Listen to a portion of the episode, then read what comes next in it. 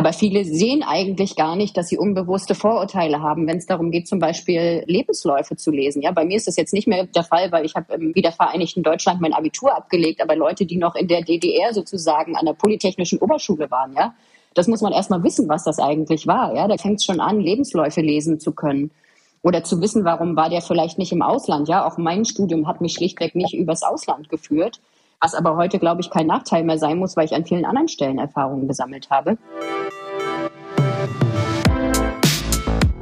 Hallo und herzlich willkommen zu einer neuen Folge von Einheit gut, alles gut, dem Podcast über Menschen, den Osten und den Weg zur Gleichberechtigung zwischen Ost und West. Mein Name ist Toni und gemeinsam mit meinen Gästinnen und Gästen spreche ich in diesem Podcast über ein Thema, das mir besonders am Herzen liegt. Die Sichtbarkeit und die Repräsentanz von Ostdeutschen in unserer Gesellschaft. Wo sind sie, die Ossis?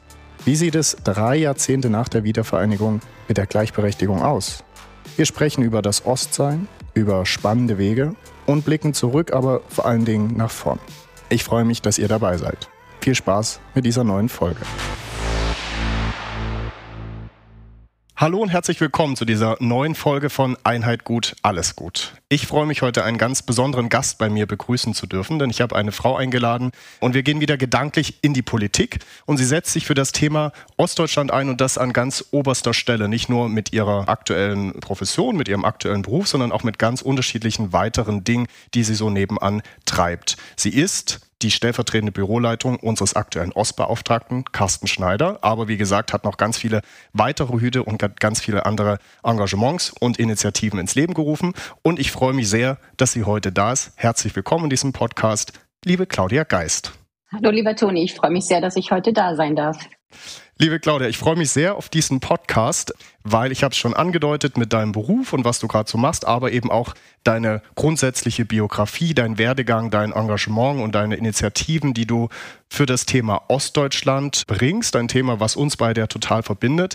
Von daher freue ich mich einfach sehr auf das Gespräch, auf die Insights, auf deine Blickweise und wie du auf das aktuelle Thema schaust. Wir wollen über deinen ganz persönlichen Werdegang sprechen aber eben auch auf die aktuelle Debatte rund um Ostdeutschland gucken. Und bevor wir in jede Folge einsteigen, schauen wir auch natürlich auf die Person, damit unsere Zuhörerinnen und Zuhörer auch wissen, mit wem wir es heute zu tun haben. Und ich habe ein bisschen über dich recherchiert natürlich, liebe Claudia. Du bist 1985 im schönen Waren an der Müritz geboren. Eine tolle Ecke. Ich glaube, aus der Ecke hatten wir in diesem Podcast noch niemanden. Ähm, ist ja auch mal ein bisschen so Regionalmarketing und dass man auch so ein bisschen seine Heimat zeigen kann.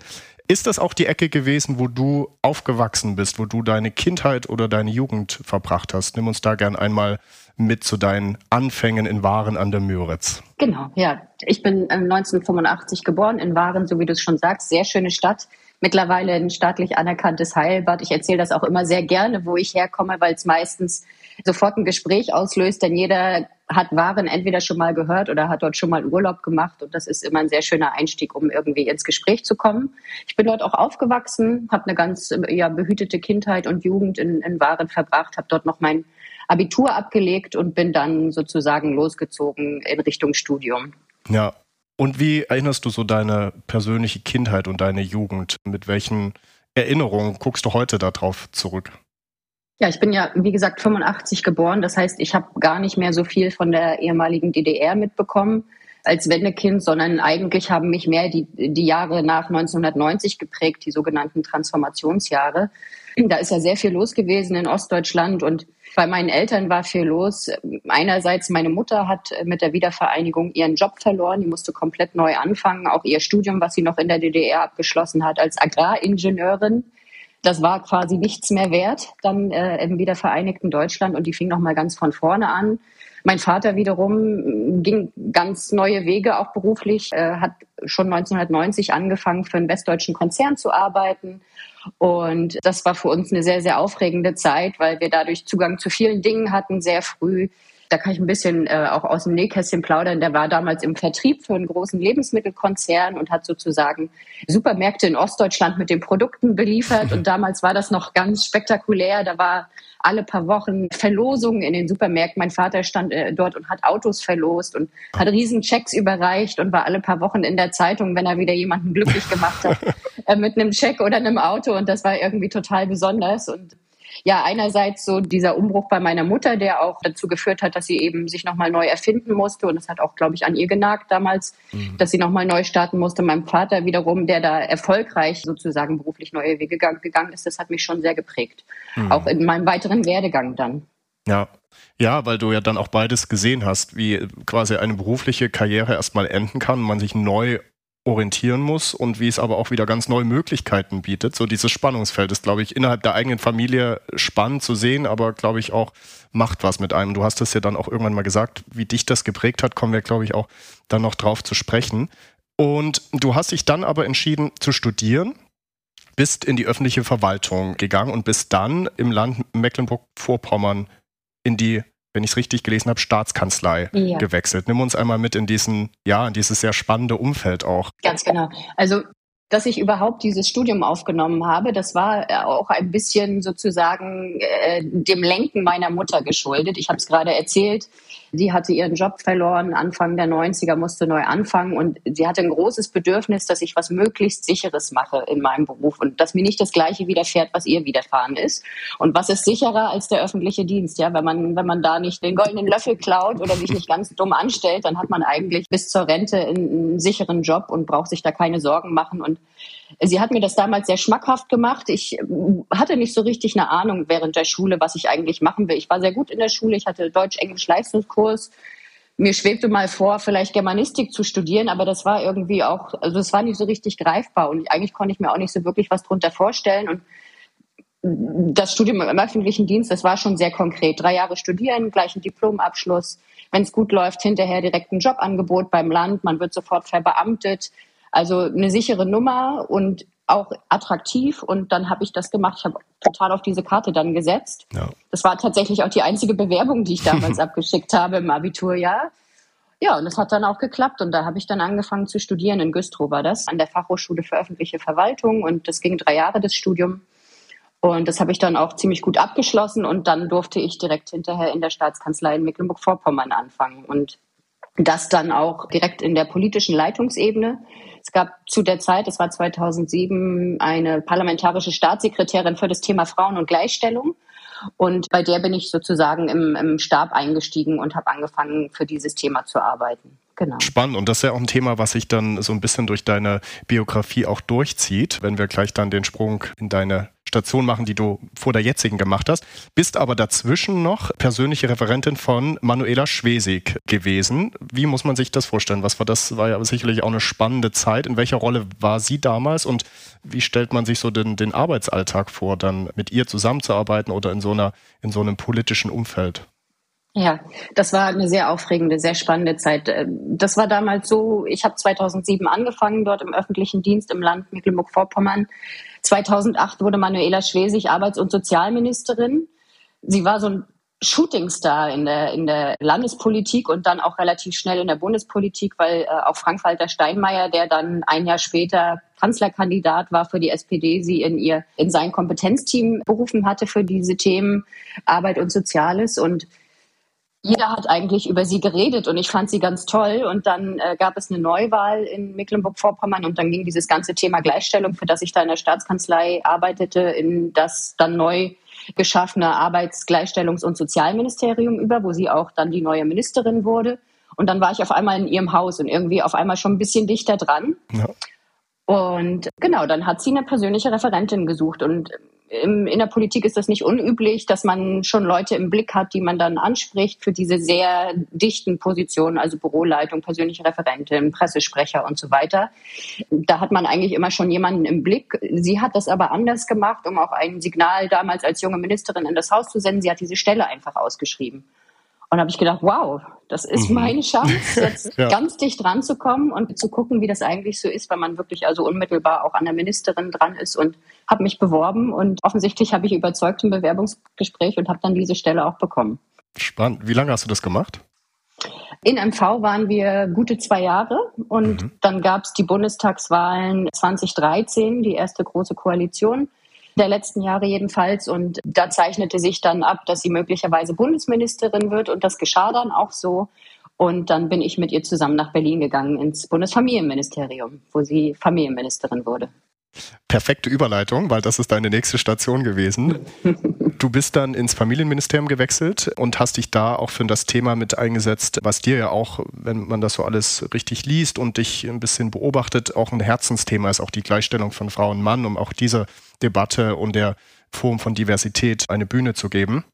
Was waren so deine Themenschwerpunkte? Mit was hast du dich so beschäftigt in dieser ja. Zeit im Familienministerium?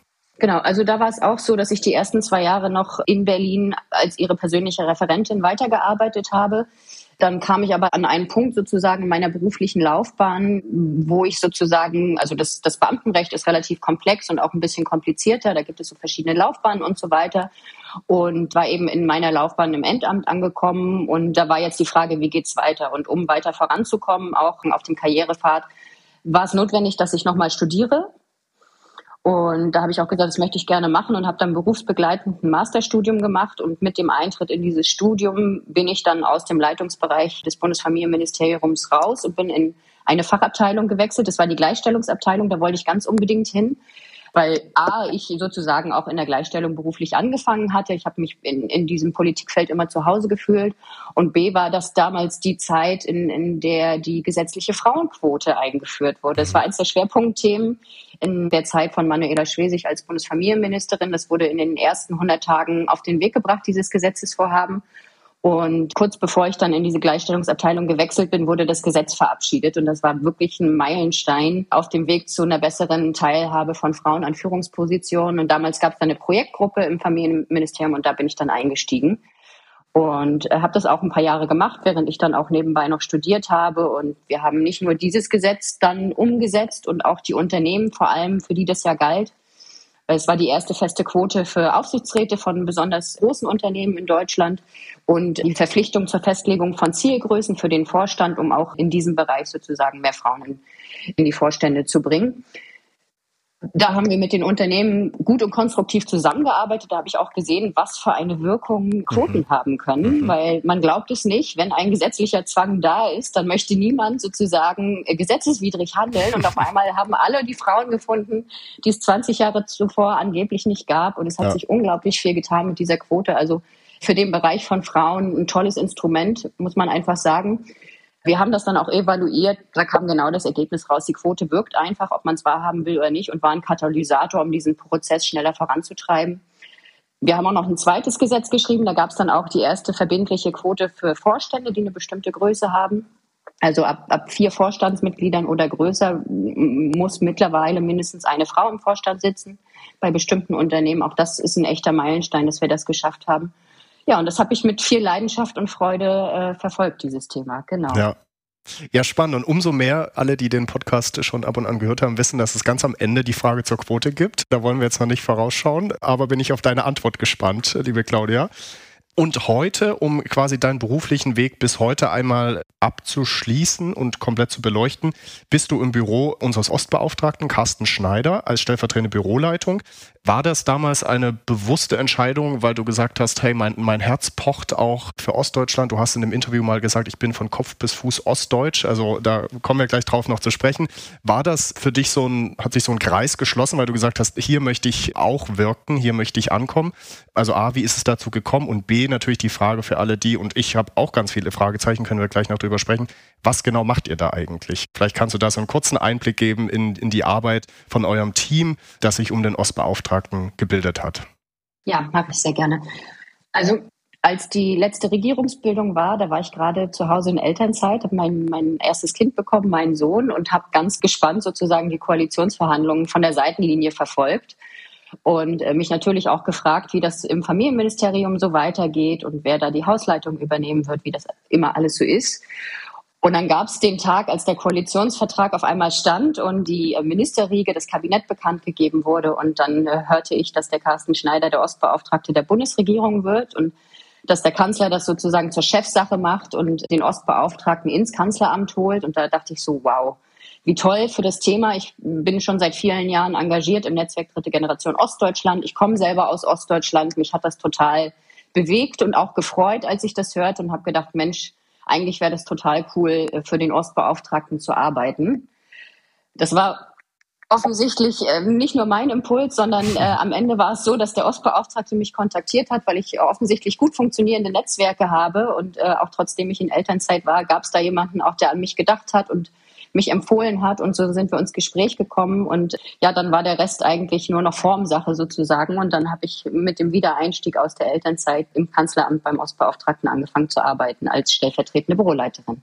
Ja, sehr spannend. Und wie muss man sich so die Arbeit vorstellen? Was ist auch so eure, sagen wir mal, euer Selbstverständnis oder euer politischer Auftrag als Team und um den Ostbeauftragten direkt herum?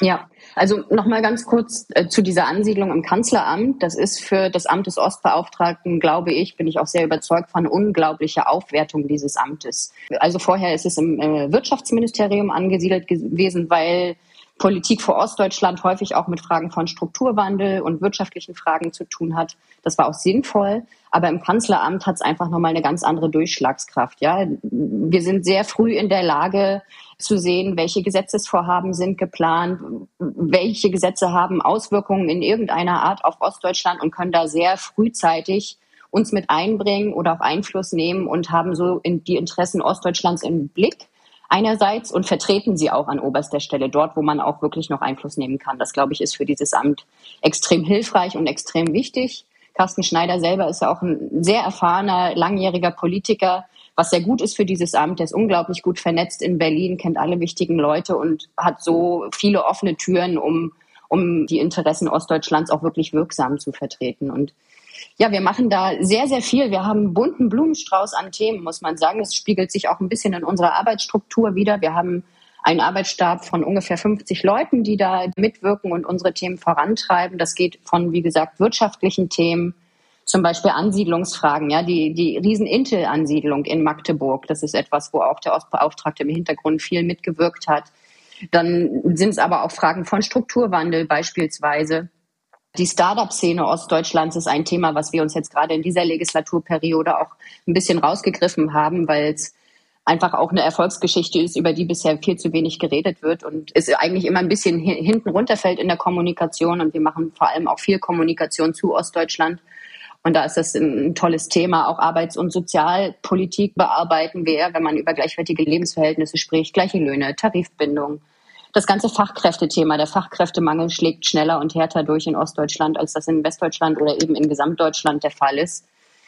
Wir beschäftigen uns aber auch mit Fragen von Repräsentation, also auch dein Thema des Podcasts, mein, meine Herzenssache, weil ich mich ja in den verschiedensten Bereichen auch mit Fragen von Teilhabe und Repräsentation auseinandersetze.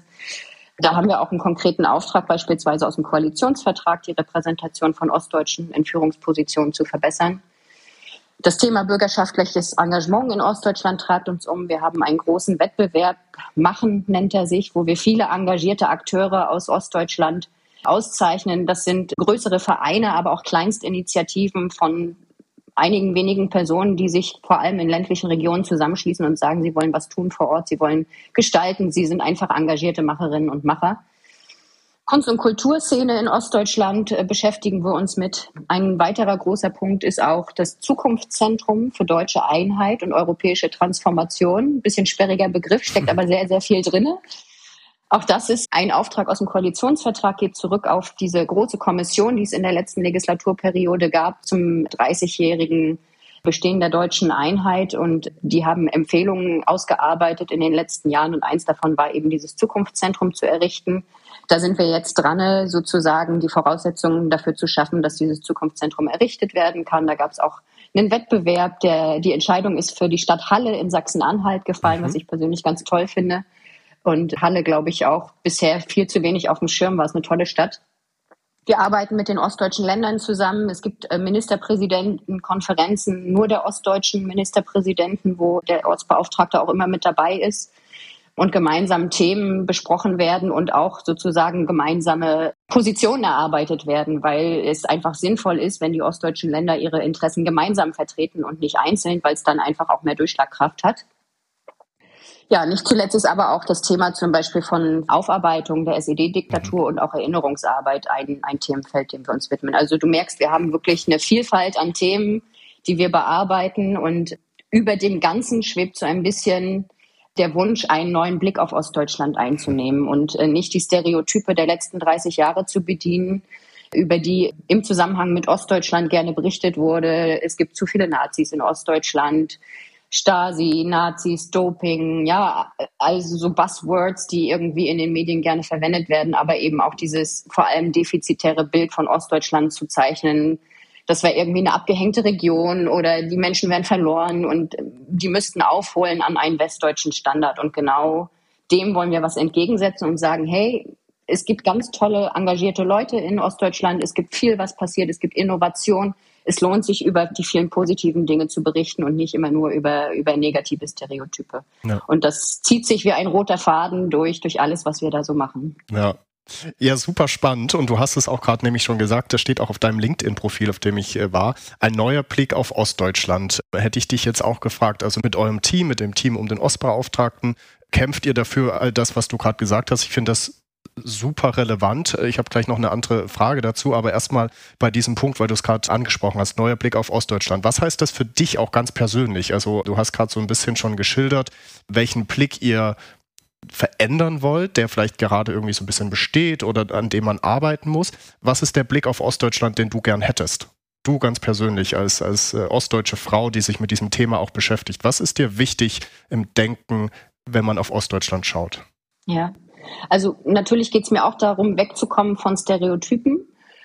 Und ich glaube, Ostdeutschland ist wie eine der vielen Regionen in Deutschland einfach total vielfältig, ja. Und es gibt eigentlich nicht den einen Osten, der überall gleich ist, sondern es gibt Thüringen, es gibt Mecklenburg-Vorpommern, es gibt unterschiedliche Dialekte, es gibt unterschiedliche Landschaft, unterschiedliche Menschen und auch unterschiedliche wirtschaftliche Schwerpunkte einfach. Also man kann nicht den Osten über einen Kamm scheren, sondern es gibt einfach regionale Vielfalt. Und die gibt's nicht nur in Ostdeutschland, sondern in ganz Deutschland. Ja, der Bayer ist auch ein anderer Schlag Mensch als derjenige, der aus Schleswig-Holstein kommt. Und da würde ich mir einfach, ja, auch einen differenzierteren Blick wünschen. Und ich würde mir auch wünschen, dass man anders auf, auf die Leistung der Ostdeutschen schaut. Also Stichwort Transformationsjahre, all das, was, was die Menschen, die noch in der ehemaligen DDR geboren sind, einem Land, das es heute nicht mehr gibt, geschafft haben, sich in einem neuen System zurechtzufinden, nochmal neu anzufangen und irgendwie das Beste aus der Situation zu machen, sich vielleicht auch neu zu erfinden oder eben auch ja erfolgreich zu sein. Das finde ich wird viel zu wenig in der öffentlichen Debatte dargestellt und darüber wird viel zu wenig geredet. Ja. Leider gibt es immer noch Spiegeltitel, so ist er der Ossi, ja, die, die einfach wieder irgendwie ein, ein Bild zeichnen, dass Ostdeutschland nicht gerecht wird. Jetzt zuletzt in diesem Jahr die, die Jöpfner Leaks, dem Springer Verleger, die einfach unterirdisch waren und die einfach auch zeigen, was manche Menschen über Ostdeutschland denken. Und das erschüttert mich. Das erschüttert mich wirklich, weil es Ostdeutschland nicht gerecht wird. Ja. Und noch eine Frage zum Thema auch Ostbeauftragten und Andockung im Bundeskanzleramt. Wie nimmst du das wahr? Ist das so mit den unterschiedlichen Ministerien auch oder auch in dem Wirkungsfeld, in dem ihr umher seid? Ist das etwas, wo die Mehrheit eurer Menschen, mit denen ihr zusammenarbeitet, sagt, das ist eine tolle Sache, da Chaka und wir greifen uns unter und gehen diesen Weg gemeinsam? Oder ist es so ein bisschen, dass man sagt, ach ja, jetzt müssen wir diese Debatte und diese Dimension auch noch mit. Jetzt kommt noch die Osttruppe, ich überspitze jetzt mal ein bisschen, jetzt müssen wir das auch noch mitdenken. Wie ist da so die, die Grundstimmung in euren Aktivitäten und Initiativen? Wie nimmst du das wahr? Mm, also es variiert von Fall zu Fall tatsächlich. Ich würde sagen, so insgesamt gibt es schon eine gewisse Ambivalenz. Es gibt einige, die sich fragen, warum man das jetzt überhaupt noch zum Thema macht und die dann gerne auch sagen, das würde ja eigentlich nur diese Differenzierung zwischen Ost und West verstetigen und verfestigen anstatt hin zu einem gemeinsamen und vereinigten Deutschland zu kommen. Solange wir aber keine gleichwertigen Lebensverhältnisse haben und noch so viele strukturelle Ungerechtigkeiten bestehen, ist es einfach schlichtweg notwendig, darüber zu reden. Ja, gerade zum Beispiel beim Thema Repräsentation und Teilhabe. Und da ist es schon so, glaube ich, dass auch im Zuge des Bundeskonzeptes, also da werde ich mal konkreter und erzähle ein ganz konkretes Vorhaben auch aus dem Koalitionsvertrag, was wir umgesetzt haben. Und zwar haben wir Anfang des Jahres dem Kabinett ein äh, Bundeskonzept zur Steigerung des Anteils Ostdeutscher in Führungspositionen im Bereich der Bundesverwaltung vorgelegt. Und das ist ein Konzept, was sozusagen unter allen Ressorts abgestimmt wurde. Und das war, glaube ich, kein einfacher Prozess da alle auf eine Linie zu bekommen und alle für dieses Thema zu gewinnen, hat aber, glaube ich, im Prozess äh, sehr, sehr viel bewirkt, auch für das Thema, das alle erkannt haben, das ist total wichtig und ostdeutsche Herkunft und generell soziale Herkunft ist einfach ein Aspekt von Diversität und Vielfalt. Und wir wissen aus der Forschung, dass gemischte und vielfältige Teams einfach bessere Arbeitsergebnisse erzielen und dass die Entscheidungen besser sind und dass es einfach sozusagen ein Gewinn ist für Organisationen, Institutionen, wenn ja, die vielfältig besetzt sind. Und da ist eben Ostdeutsch ein Merkmal. Ja, und so ein wichtiges, was zu oft vergessen wird, gerade in unserer, in unserer deutschen Diskussion. Daher umso schöner, dass du dich und dass ihr euch dafür einsetzt. Ich möchte auf die anderen Engagements und Initiativen, liebe Claudia, die du auch noch so begleitest, auch noch mal mit eingehen. Du hast schon gesagt, Netzwerk dritte Generation Ostdeutschland. Da bist du eine der Sprecherinnen oder die Sprecherin mit. Äh, nimm uns da gerne immer mit auf die Reise und auch so die anderen vielfältigen Dinge, die du noch mit ins Leben gerufen hast. Warum ist dir dieses Thema äh, so wichtig? Warum gibst du da so viel Herzensblut mit rein. Was genau hast du da noch so mit äh, nebenbei aufgestellt? Ja, sehr gerne. Also das Netzwerk Dritte Generation Ost ist ein Wendekindernetzwerk. Ich glaube, der Begriff ist allen bekannt. Wendekinder, so sagt es jedenfalls das Netzwerk. Es sind so rund äh, diejenigen, die zwischen 1975 und 1985 noch in der DDR geboren sind und dann aber eigentlich im wiedervereinigten Deutschland erwachsen geworden sind. Und dieses Netzwerk möchte Wendekinder sichtbarer machen, sie vernetzen, was der Name schon sagt, und sie einfach auch in ihren ganzen Anliegen stärken. Und eigentlich gibt das Netzwerk dieser ganzen Generation eigentlich eine Stimme. Mhm. Das Netzwerk ist 2009 gegründet worden. Damals die Gründerin Adriana Letrari saß zusammen mit ihrem Mann auf der Couch und guckte zum 20-jährigen äh, Jahrestag der friedlichen Revolution eine Anne Will-Sendung und stellte dann fest, dass da eigentlich nur alte weiße Männer sitzen, die über die deutsche Einheit reden. Da war noch ein Tier dabei aus Ostdeutschland, ansonsten waren es aber nur Männer aus Westdeutschland und irgendwie sah sie eigentlich ja unsere Generation und äh, die Menschen unseres Alters und die, die junge ostdeutsche Generation überhaupt nicht repräsentiert und vertreten. Und das war der Impuls, diese Generation zusammenzuholen und herauszufinden, was macht uns eigentlich aus, wer sind wir so ein bisschen auch biografisch zu ergründen, was haben wir erlebt und was hat das mit uns gemacht. Und daraus ist dann ein florierendes Netzwerk entstanden. 2012 gab es eine große Bustour durch Ostdeutschland. Das war der Zeitpunkt, wo ich dann dieses Netzwerk kennengelernt habe, als sie nämlich einen Stopp in Schwerin eingelegt haben. Da hatte ich äh, mit der Initiatorin viel Kontakt und wir haben dann auch arrangiert, dass Manuela Schwesig, die selbst auch noch zu dieser Alterskohorte der Wendekinder zählt, das Netzwerk kennenlernt. Die ist dann auch Schirmfrau geworden damals des Netzwerks.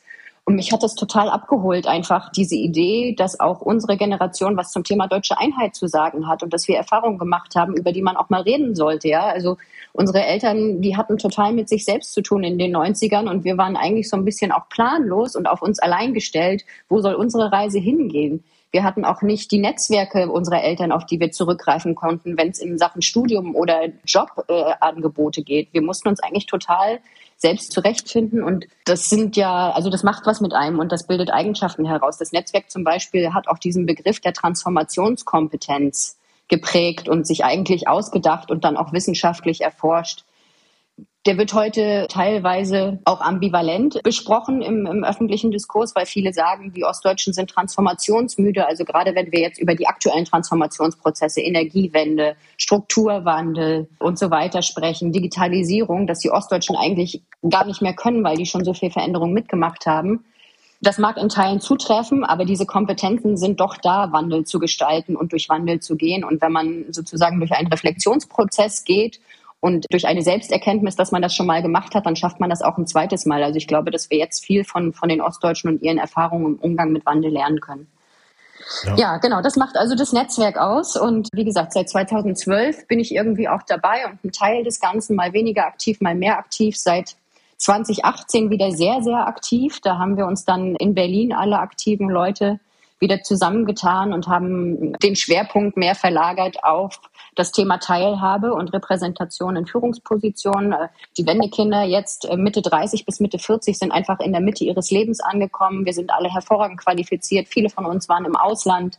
Ja, haben an tollen Universitäten studiert, sind nach Westdeutschland gegangen, sonst wohin und haben Berufserfahrungen gesammelt. Wir sind einfach bereit, auch Führungsverantwortung zu übernehmen.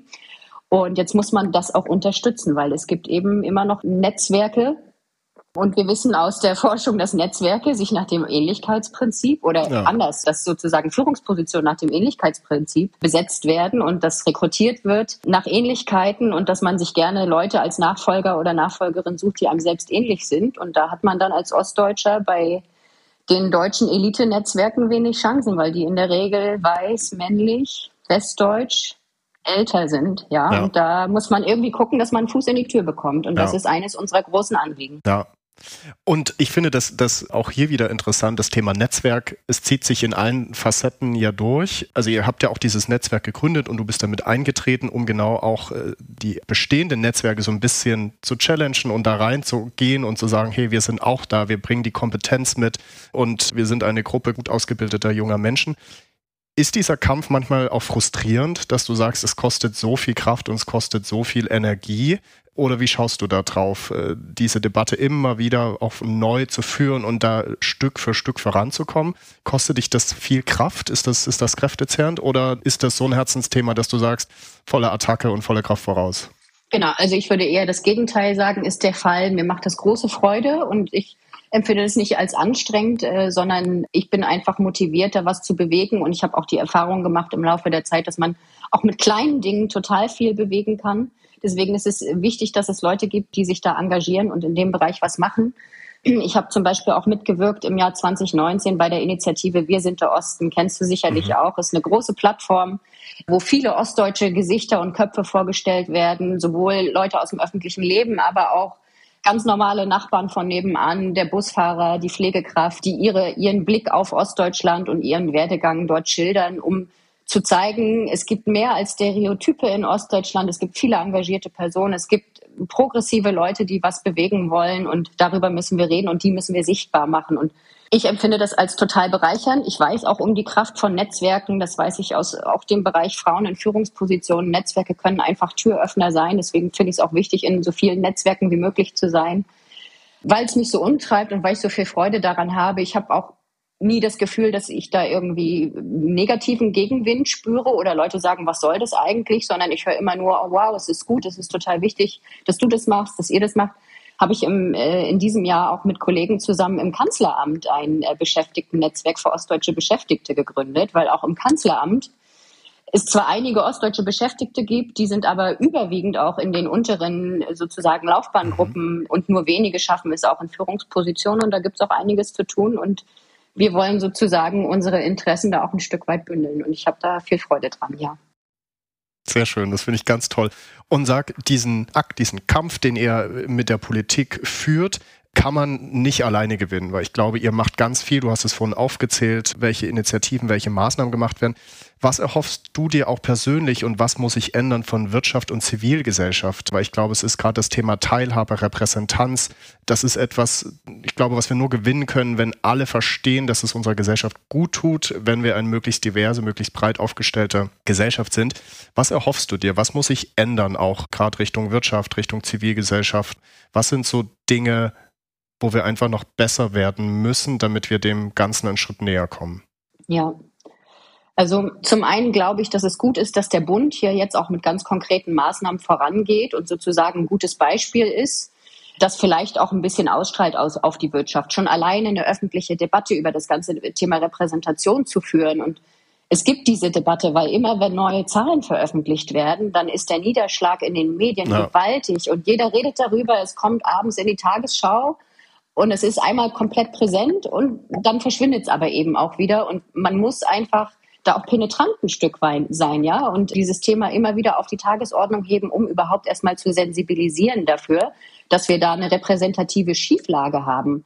Und diese Schieflage ist einfach auch von Bedeutung, weil wenn Ostdeutsche nicht in entscheidenden Positionen sind, dann macht das auch was mit dem Zusammenhalt in unserem Land, mit dem Zusammenhalt in der Gesellschaft und mit dem auch Zutrauen am Ende in die Demokratie, weil wenn da oben immer Leute sitzen, die Entscheidungen treffen, die meiner persönlichen Interessen als Ostdeutscher nicht mitdenken und die Ostdeutschen haben immer noch auch in Teilen andere Interessen, als das vielleicht bei Westdeutschen der Fall ist, dann habe ich vielleicht auch weniger Zutrauen in die Entscheidungen, die da getroffen werden. Und deswegen ist dieses Thema so wichtig. Und ich glaube, bei der Wirtschaft muss man überhaupt erstmal sensibilisieren dafür, dass das ein Thema ist, weil ich glaube einfach, dass viele da unterbewusst einen blinden Fleck haben. Niemand würde sagen, also ich stelle keinen Ossi ein, weil der ist nicht gut oder vielleicht die wenigsten würden das sagen. Aber viele sehen eigentlich gar nicht, dass sie unbewusste Vorurteile haben, wenn es darum geht, zum Beispiel Lebensläufe zu lesen. Ja, bei mir ist das jetzt nicht mehr der Fall, weil ich habe im wiedervereinigten Deutschland mein Abitur abgelegt. Aber Leute, die noch in der DDR sozusagen an der Polytechnischen Oberschule waren, ja, das muss man erstmal wissen, was das eigentlich war. Ja? Da fängt es schon an, Lebensläufe lesen zu können. oder zu wissen, warum war der vielleicht nicht im Ausland. Ja, auch mein Studium hat mich schlichtweg nicht übers Ausland geführt, was aber heute, glaube ich, kein Nachteil mehr sein muss, weil ich an vielen anderen Stellen Erfahrungen gesammelt habe. Und man muss einfach ja das als Aspekt von Vielfalt erkennen. Das ist ein Wunsch von mir, dass Unternehmen auch beim Wettbewerb um Fachkräfte, und der wird in den nächsten Jahren extrem zunehmen, dass wir einfach auf jeden klugen Kopf angewiesen sind, erkennen, dass auch ostdeutsche Herkunft ein Merkmal von Vielfalt ist und dass das ein Gewinn ist, wenn man Ostdeutsche im Team hat. Ja. Was macht genau den Gewinn aus? Weil ich möchte dieses Zitat nochmal hervorrufen. Meine ostdeutsche Herkunft hat meinen persönlichen Werdegang sehr beeinflusst, hast du mal gesagt. Wenn du als Vorteil und Gewinn davon sprichst, auch Ostdeutsche im Team zu haben, was sind so Eigenschaften und Werte, auf die du vielleicht auch stolz bist oder auf die die Ossis, wenn man sie überhaupt noch so sagen soll, auch stolz sein können und was auch ein Vorteil, jetzt mal mit äh, Olaf Jakobs, den du ja wahrscheinlich auch kennst von der Studie Der lange Weg nach oben, darüber diskutiert. Er war bei uns im Unternehmen zu Gast und ich habe ihn auch gefragt, welchen Vorteil haben denn Unternehmen, also Ostdeutsche einzustellen, einfach da auch sensibler zu sein. Wie würdest du darauf antworten? Was sind so Tugenden, Eigenschaften oder was eben hat dich so beeinflusst, deinen persönlichen Werdegang? Ja, ja, also global betrachtet würde ich nochmal sagen, das Thema der Transformationserfahrungen ist einfach wertvoll und das ist ein Schatz. Ja, Ostdeutsche sind einfach veränderungsbereiter. Die haben Veränderung schon mal mitgemacht und scheuen sich nicht vor großen Change-Prozessen. Davon bin ich zutiefst überzeugt, dass das so ist. Und damit einhergeht auch ein Stück weit Mut, ja, Veränderungen anzugehen, Flexibilität, aber auch dieser Pragmatismus, den man von früher einfach kannte und mitbekommen hat, weil wir ja damals oder in der DDR, das war eine Mangelwirtschaft, da gab es vieles nicht. Und da musste man einfach auch erfinderisch sein und pragmatisch die Dinge angehen und ja, vielleicht sich auch außergewöhnliche Lösungen überlegen für bestimmte Probleme. Und das ist etwas, was Ostdeutsche, glaube ich, mitbringen. Außerdem auch eine gewisse Bescheidenheit, würde ich auch unterstreichen. Wir Ostdeutschen neigen nicht gerade zu Selbstmarketing und gehen nicht heraus und sagen, hi, wir sind die Ostdeutschen, wir sind die Stars, ihr braucht uns, damit euer Unternehmen gut läuft, so, sondern wir haben eine gewisse Bescheidenheit, die uns da in die Wiege gelegt ist, äh, wollen uns vielleicht auch aufgrund bestimmter Erfahrungen erstmal anpassen, bloß nicht auffallen, nicht andersartig sein. Bezogen auf zum Beispiel den westdeutschen Standard, das habe ich von vielen auch äh, im Netzwerk Dritte Generation Ost gehört, die nach Westdeutschland zum Studium gegangen sind und dann auch in, in westdeutschen Unternehmen angefangen haben zu arbeiten, die sich anfangs gar nicht geoutet haben als Ostdeutsche, die gesagt haben, ich habe meinen Dialekt abgelegt, ich wollte nicht, dass ich äh, stigmatisiert wäre als die Sächsin, der Sachse, ja, dass die Leute sich lustig machen über meinen Dialekt. Ich wollte einfach erstmal nicht auffallen und dann erst im Laufe der Zeit sich irgendwann im Zufall im Gespräch ergeben hat, dass man eigentlich aus Ostdeutschland kommt und dass viele dann immer überrascht waren, auch Mensch, das hört man dir gar nicht an, das sieht man dir nicht an, das merkt man dir nicht an. Das zeigt einfach auch nochmal, dass, ja, dass bestimmte Vorbehalte oder einfach auch Vorstellungen bei vielen noch in den Köpfen sind, die gar nicht der Realität entsprechen. Ja. Wir haben von deiner Biografie ja mitbekommen, du hast quasi im Familienministerium gearbeitet, dich da stark, wir sprachen über Frauenquote etc., über dieses Thema oder für dieses Thema engagiert. Jetzt bist du im Team Ostbeauftragter.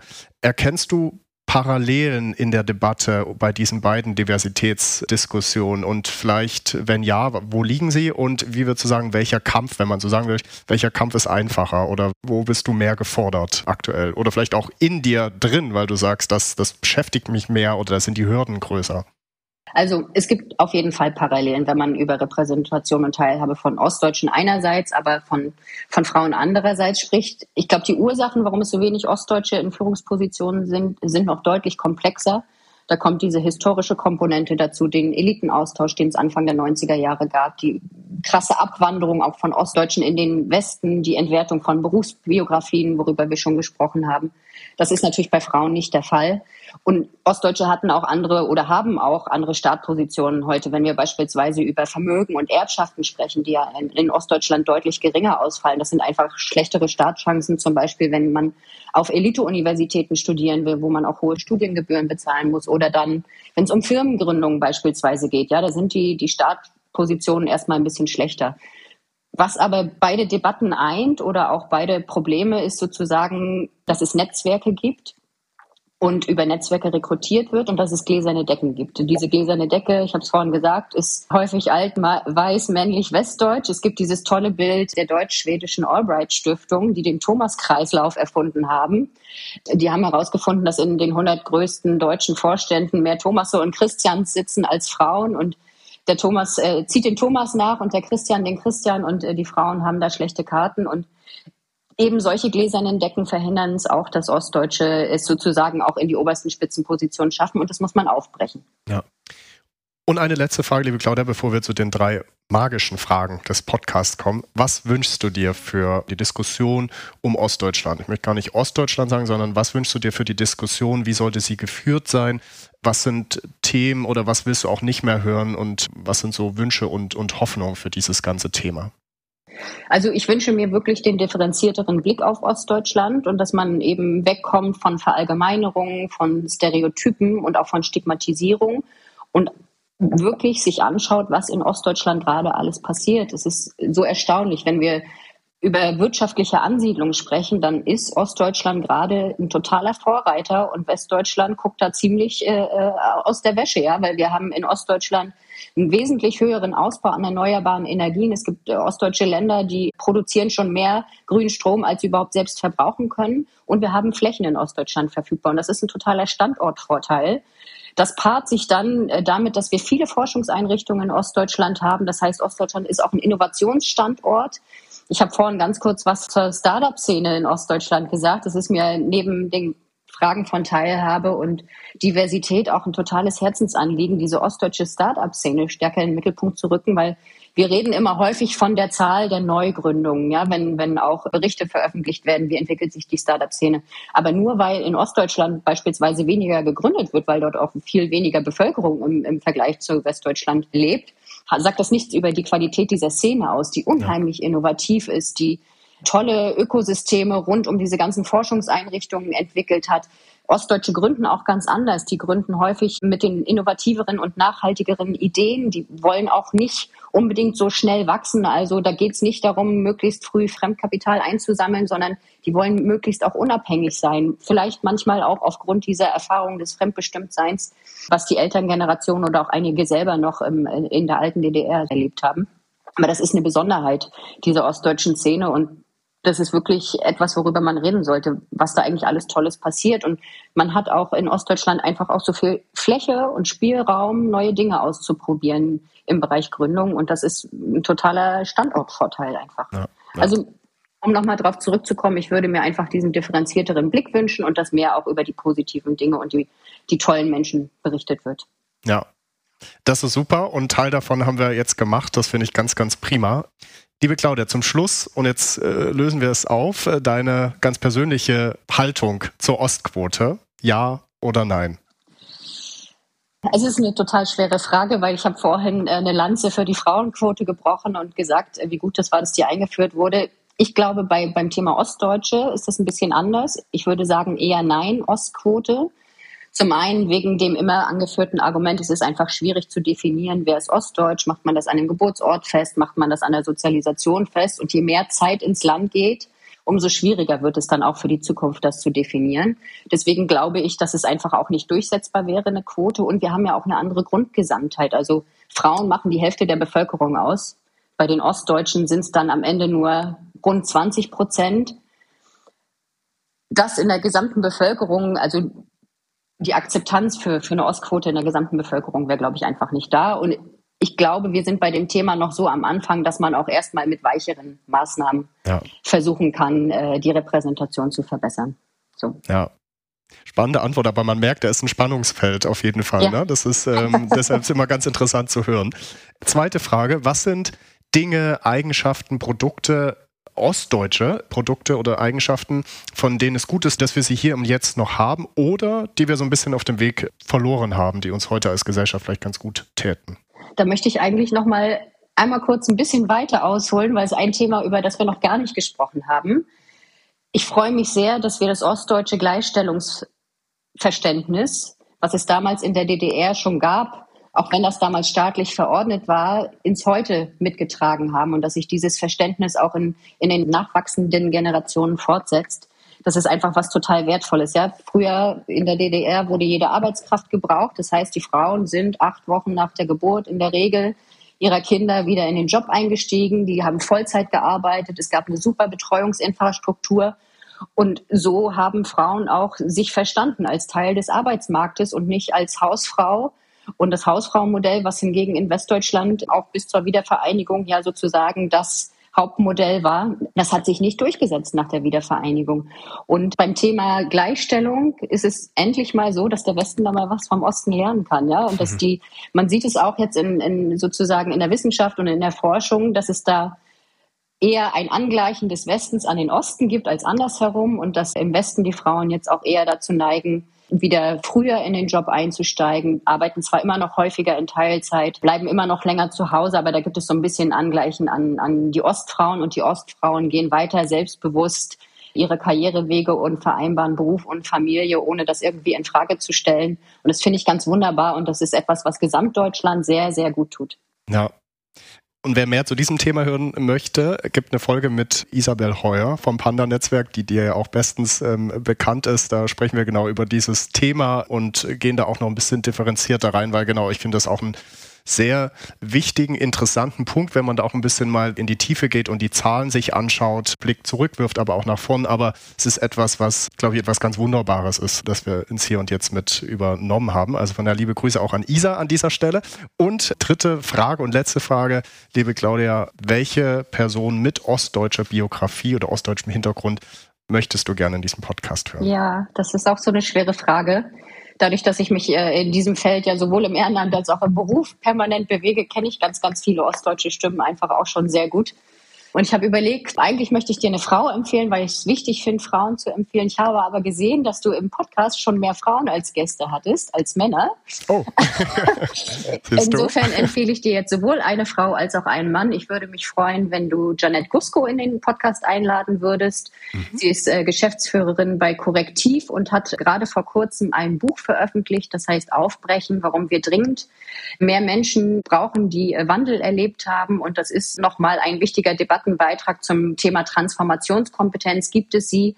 Und äh, wenn ja, wie können wir diesen super oder diesen Schatz und diese Superkraft heben? Ganz spannendes Buch, äh, kann ich sehr empfehlen und ich würde mich einfach freuen, wenn du sie auch mal zu Gast hast. Sie ist auch im Netzwerk Dritte Generation Ost aktiv und hat eine ganze Menge zu erzählen. Und der Mann, den ich dir ans Herz legen möchte, ist der Autor Hendrik Bolz. Ist ein Landsmann von mir, kommt aus Stralsund, Mecklenburg-Vorpommern und hat in seinem Buch Nullerjahre vor allem über die Gewalt Anfang der 90er Jahre in Ostdeutschland geschrieben, autobiografisch und hat auch nochmal einen ganz anderen Blick auf die Wiedervereinigung und hat, glaube ich, auch spannende Dinge zu erzählen, wie er A, heute auf die Zeit früher zurückblickt und äh, wie er heute sozusagen auf Ostdeutschland schaut. Und das wäre, glaube ich, für deinen Podcast auch eine Bereicherung. Super, vielen Dank. Beide sind aufgenommen und mit Janette stehe ich tatsächlich schon in Kontakt. Also es ist nur noch eine Frage der Zeit, hoffe ich, dass ich sie hier vom Mikro habe.